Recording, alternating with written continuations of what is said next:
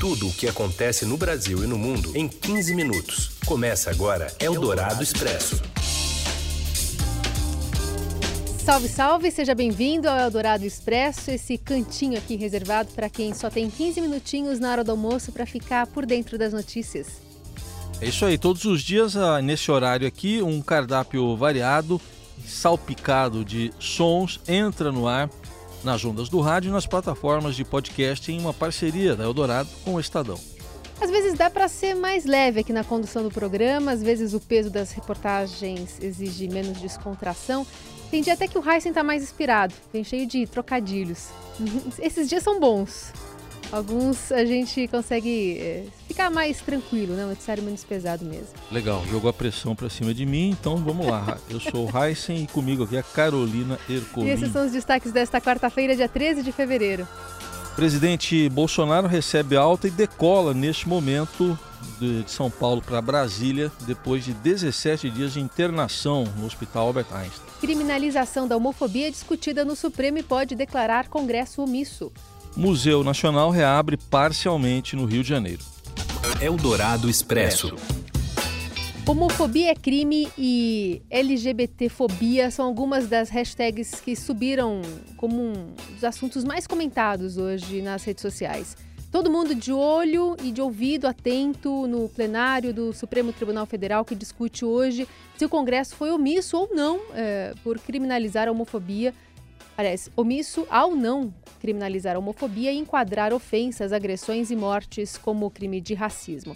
A gente vai até Brasília com as informações do repórter Rafael Moura. Oi, Rafael. Olá, Carol. Olá, Heisen. O plenário do Supremo Tribunal Federal inicia nesta quarta-feira o julgamento de duas ações sobre a criminalização da homofobia. A expectativa é de que seja um debate muito longo. Os, são dois ministros relatores, os ministros Edson Fachin e Celso de Mello. Só os votos dos dois ministros juntos totalizam mais de 100 páginas. Então a expectativa aqui no Supremo é de que hoje temos as partes se manifestando, os amigos da corte, a AGU que vai alegar que não tem omissão no Congresso ao não aprovar uma legislação específica sobre a homofobia, então, na melhor das hipóteses, devem ser lidos os votos dos relatores e só. O PPS e a Associação Brasileira de Gays, Lésbicas, Travestis, Transsexuais e Intersexos, a ABGLT, pretendem que o Supremo não apenas declare que o Congresso foi omisso ao não ter votado um projeto de lei que criminaliza a homofobia, como também dê um prazo final para que os parlamentares aprovem uma legislação criminal específica contra a homofobia. A gente tem que lembrar que, segundo dados do Grupo Gay da Bahia, a cada 20 horas um LGBT é morto ou se suicida vítima de discriminação. O objetivo das ações é fazer com que a criminalização contra homossexuais seja equiparada, seja equivalente a, ao racismo. E essa é uma discussão na natureza penal que o Supremo ainda não enfrentou. É isso, vamos aguardar então como as discussões avançam aqui no Supremo. Uma boa semana a todos.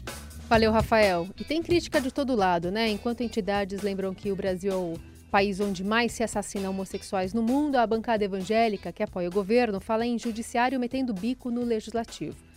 Polêmica que vale a análise da nossa colunista de política, Eliane Cantanhede. Os parlamentares são representantes do povo, sim. Os parlamentares é que têm legislar, sim. Mas há questões da sociedade que chegam no momento de impasse. Se o legislativo se omite e não cumpre a função dele, cria-se um vácuo e o Supremo entra nesse vácuo. Aí a gente lembra que quem entrou com a ação para julgar o caso da criminalização da homofobia foi um partido político, foi o PPS, que tem representação no Congresso Nacional.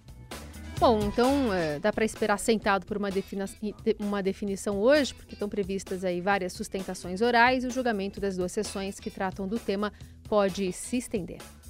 Eldorado Expresso. Bom, vamos falar de economia. Quem é que está ganhando na queda de braço entre a agricultura e a economia? As cutucadas de Paulo Guedes ou os pauzinhos mexidos por Tereza Cristina? É que a pauta tem impasse sobre a taxa do leite em pó, que vem da Europa, sobre o fim da isenção previdenciária dos produtores reais, é, rurais que exportam. E quem perde nessa guerra? Quem conta pra gente é o colunista aqui de economia da Eldorado, Gustavo Loyola. Repete o que sempre acontece, né? Que cada segmento da economia e tal, quer defender os seus privilégios. E nessa briga por privilégios, quem acaba perdendo é o país. A rigor, não tem muita justificativa porque um setor tem que ser isento de uma contribuição, principalmente considerando que a agricultura hoje é atividade perfeitamente integrada no contexto de uma economia aberta, capitalista. Eldorado Expresso. Olha, o presidente Bolsonaro tem alta do hospital aqui em São Paulo, segue para Brasília, já alinha compromissos empacados desde a internação do presidente. Quem falou há pouco foi o porta-voz da presidência, Otávio Rego Barros, que a gente ouve um trechinho.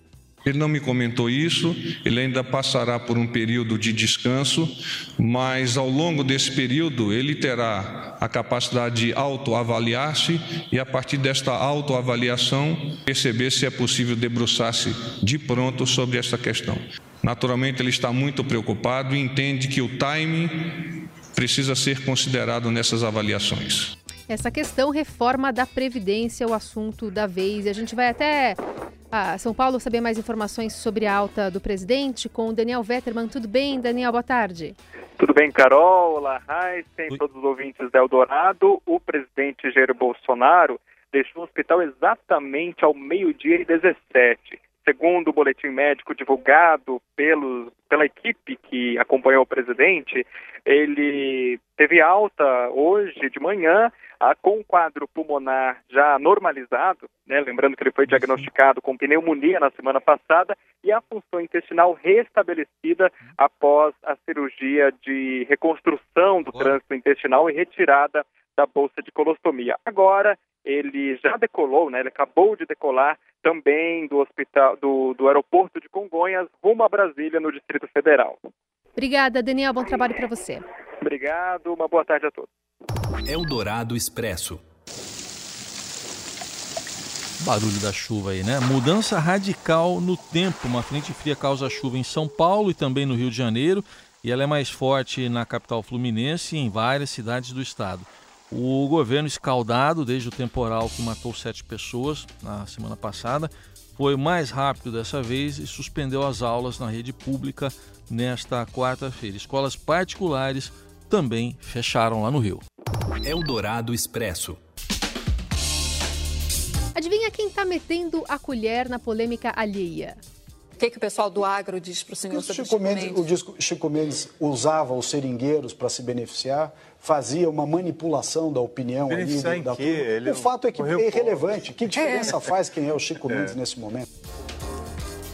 Pois é, depois da confusa resposta do ministro do Meio Ambiente, Ricardo Salles, sobre a importância do ambientalista Chico Mendes no Roda Viva, que gerou farpas, inclusive trocadas com Marina Silva nas redes, ele, o inquieto vice-presidente Hamilton Mourão, é, ressaltou a importância do ativista. Ele já foi aconselhado né, a ficar mais discreto aí nesse cenário, mas disse o seguinte: Chico Mendes fez parte da história do Brasil e do meio ambiente. O fato de estar dia sim, dia também contrariando pautas caras ao governo é entendido como inexperiência pelo clã Bolsonaro. Em entrevista à Rede TV, o deputado Eduardo, filho do presidente, diz que, com o tempo, Mourão será um ótimo vice-presidente. Com o passar do tempo, é, o general Mourão ele vai certamente pegar o traquejo político. E uma das coisas que certamente ele não é, é desonesto e desleal. Eu acho que mais cedo ou mais tarde o Mourão ele vai acabar com qualquer tipo de ruído na comunicação e vai ser um grande vice-presidente, pode ter certeza disso. Vai ser, né? Então não é. Eldorado Expresso. E o governo de São Paulo iniciou na madrugada de hoje a transferência de 22 chefes do primeiro comando da capital para presídios federais. Entre eles está o principal líder do PCC, Marcos Williams Erbas Camacho, o Marcola. Os destinos dos presos são Mossoró, no Rio Grande do Norte, Porto Velho, em Rondônia e também Brasília. A Justiça autorizou as transferências a pedido do Ministério Público, que espera des- desarticular a cúpula da facção. E no final do ano passado, uma investigação apontou que havia um plano para tentar resgatar o Marcola da penitenciária 2 de Presidente Venceslau, no interior de São Paulo. O presídio chegou até a ser cercado pela polícia no fim do ano e, a- e agora de manhã saiu um decreto do presidente Bolsonaro determinando o uso das Forças Armadas em dois desses locais de destino, Mossoró e também Porto Velho. Aqui no estado, segurança reforçada 100 mil policiais, segundo informações aí do governo do estado, espalhados por todo o estado de São Paulo, nas rodovias principalmente. Com PM bloqueando estradas, né, a rodovia é, fechada, bombeiros sendo utilizados nesse trajeto, portanto tensa, né, a situação agora comandada pela essa transferência aí pelo governo do estado do, do líder do PCC. Eldorado Expresso. Enquanto o governo americano é pressionado a aceitar aquele pacote ou um pacto né, com a oposição sobre o muro lá na fronteira com o México, a Austrália isolou o problema refugiados numa ilha. No país cheio de imigrantes, o primeiro-ministro Scott Morrison anunciou a reabertura de um centro de detenção para imigrantes que chegam ao país. Eles serão mandados para uma ilha distante que, ironicamente, tem o nome de Christmas, Natal, né? Acompanhe os detalhes aqui com o correspondente da Rádio Dourado e do Estadão na Suíça, o Jamil Chad. Uma ilha para deixar os refugiados que queiram chegar até a Austrália, evitar que eles cheguem até a Austrália e redirecionar todos esses refugiados e imigrantes para essa ilha, que na verdade é uma ilha prisão, né, no caso. Para você ter uma ideia, é, o que o governo é, australiano prometeu é colocar essas pessoas numa ilha que fica a 2.600 quilômetros da costa da Austrália. É a pergunta que fica é: será que o presidente Trump curtiu esse anúncio da medida do primeiro-ministro australiano nas redes sociais? Será? É o Dourado Expresso. será que a torcida do São Paulo vai curtir alguma coisa hoje? É que hoje o São Paulo faz o jogo da vida contra o Tadieres às nove e meia da noite no Morumbi pela pré-Libertadores. O tricolor perdeu o jogo de ida na Argentina por 2 a 0 e pode ser eliminado antes da fase de grupos da competição. E o nosso comentarista, o Robson Morelli, não está botando fé no time brasileiro, não. Acompanhei. Ah, vá. O São Paulo precisa fazer dois gols para levar para os pênaltis, três de diferença para se classificar diretamente.